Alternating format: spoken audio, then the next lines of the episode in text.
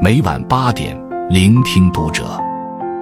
各位听友们，读者原创专栏现已全新上线，关注读者首页即可收听。今晚读者君给大家分享的文章来自作者每晚 yabo。一个人最大的本事，自己抬举自己。看过苏格拉底的一个故事，苏格拉底在弥留之际对助手说。你能帮我找一位优秀的传承者吗？助手应承下来。此后，他四处寻找合适的人选，可苏格拉底都不满意。正当助手十分沮丧时，苏格拉底对他说：“你有没有想过，你自己就是最合适的人呢？”助手听后羞愧地低下了头。现实中有很多像助手这样的人，总是怀疑和看清自己，所以错过了很多的机会。莫言在《袜》里写道：“人必须学会自己抬举自己。如果自己都不把自己当成一个东西，那谁还会把你当成一个东西？生活从来不会对谁网开一面，命运永远是掌握在我们自己手中。学会自我抬举，才能扛过世事磨练，托起自己的人生。一遭受打击不自卑，在一次演讲中。”俞敏洪说：“如果你只会贬低自己，那么这个世界上的所有门就都对你关上了。生活不顺是常态，每个人都难免遭到种种打压与欺凌。若一味否定自己，只会不断加深痛苦的现状，让人难以走出低谷。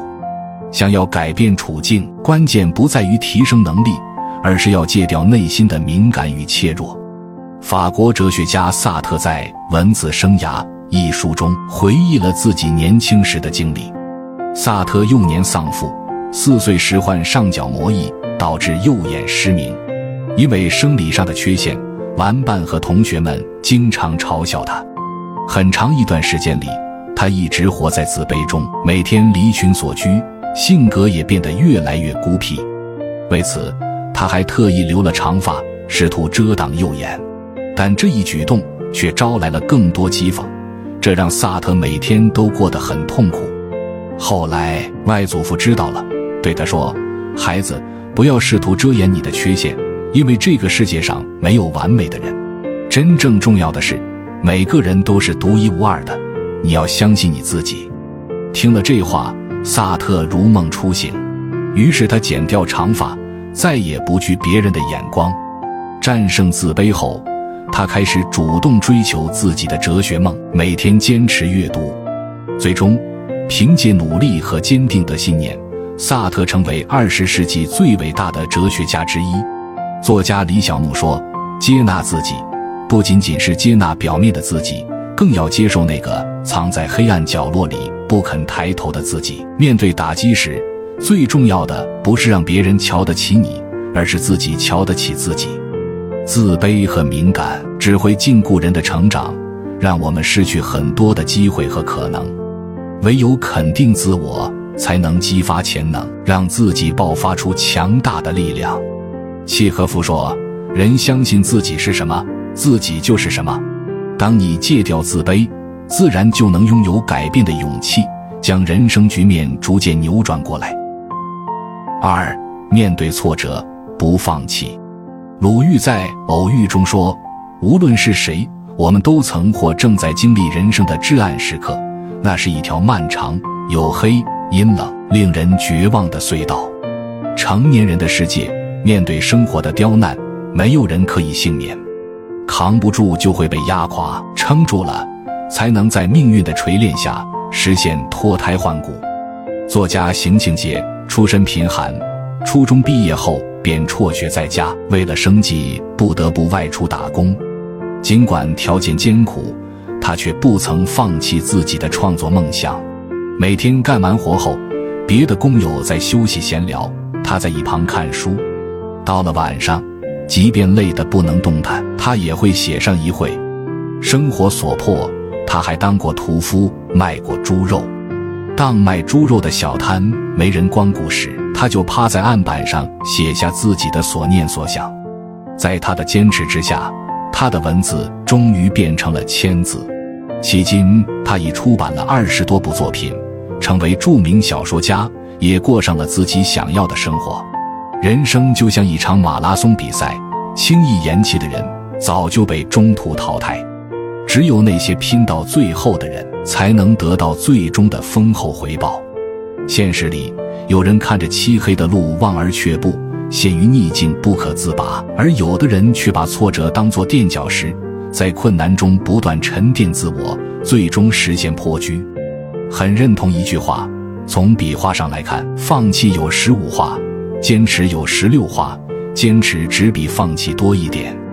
当下再苦再累，请再多撑一会，多试一次。只要熬得住，你就一定能够涅槃重生，将每一次试炼都化作成长的礼物。三，历经磨难靠自己。美国人肯尼迪小时候，父亲赶着马车带他出去游玩，在一个拐弯处，因为马车速度快，肯尼迪被甩了出去，他大哭起来，嚷道：“爸爸，快来扶我！”他本以为父亲会过来，但等了一会，他看到父亲依旧坐在车上。他又朝父亲喊：“父亲说，你自己站起来。”无奈之下，肯尼迪只好自己爬起来，摇摇晃晃地走进马车。看着儿子一脸委屈的样子，父亲轻声说：“人生就是这样，跌倒，爬起来，奔跑，再跌倒，再爬起来，再奔跑。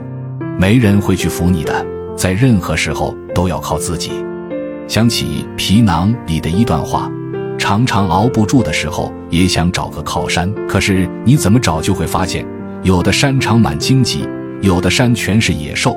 所以你应该是自己的那座山。靠山山会倒，靠人人会跑。只有靠自己，你才能活得最有底气。戏曲大师程砚秋自幼学习京剧，进入变声期后，他的声带受了损伤，嗓音大变。他的音色变得低沉不算，还夹杂着让人忌讳的鬼音。求医无果后，家人带着他四处拜访名师。前辈们一听他亮嗓子，纷纷摇头说：“这孩子没戏了。”当家人都陷入绝望时，程砚秋却咬着牙说：“我自己再练练。”从那之后，他整日把自己关在练功房。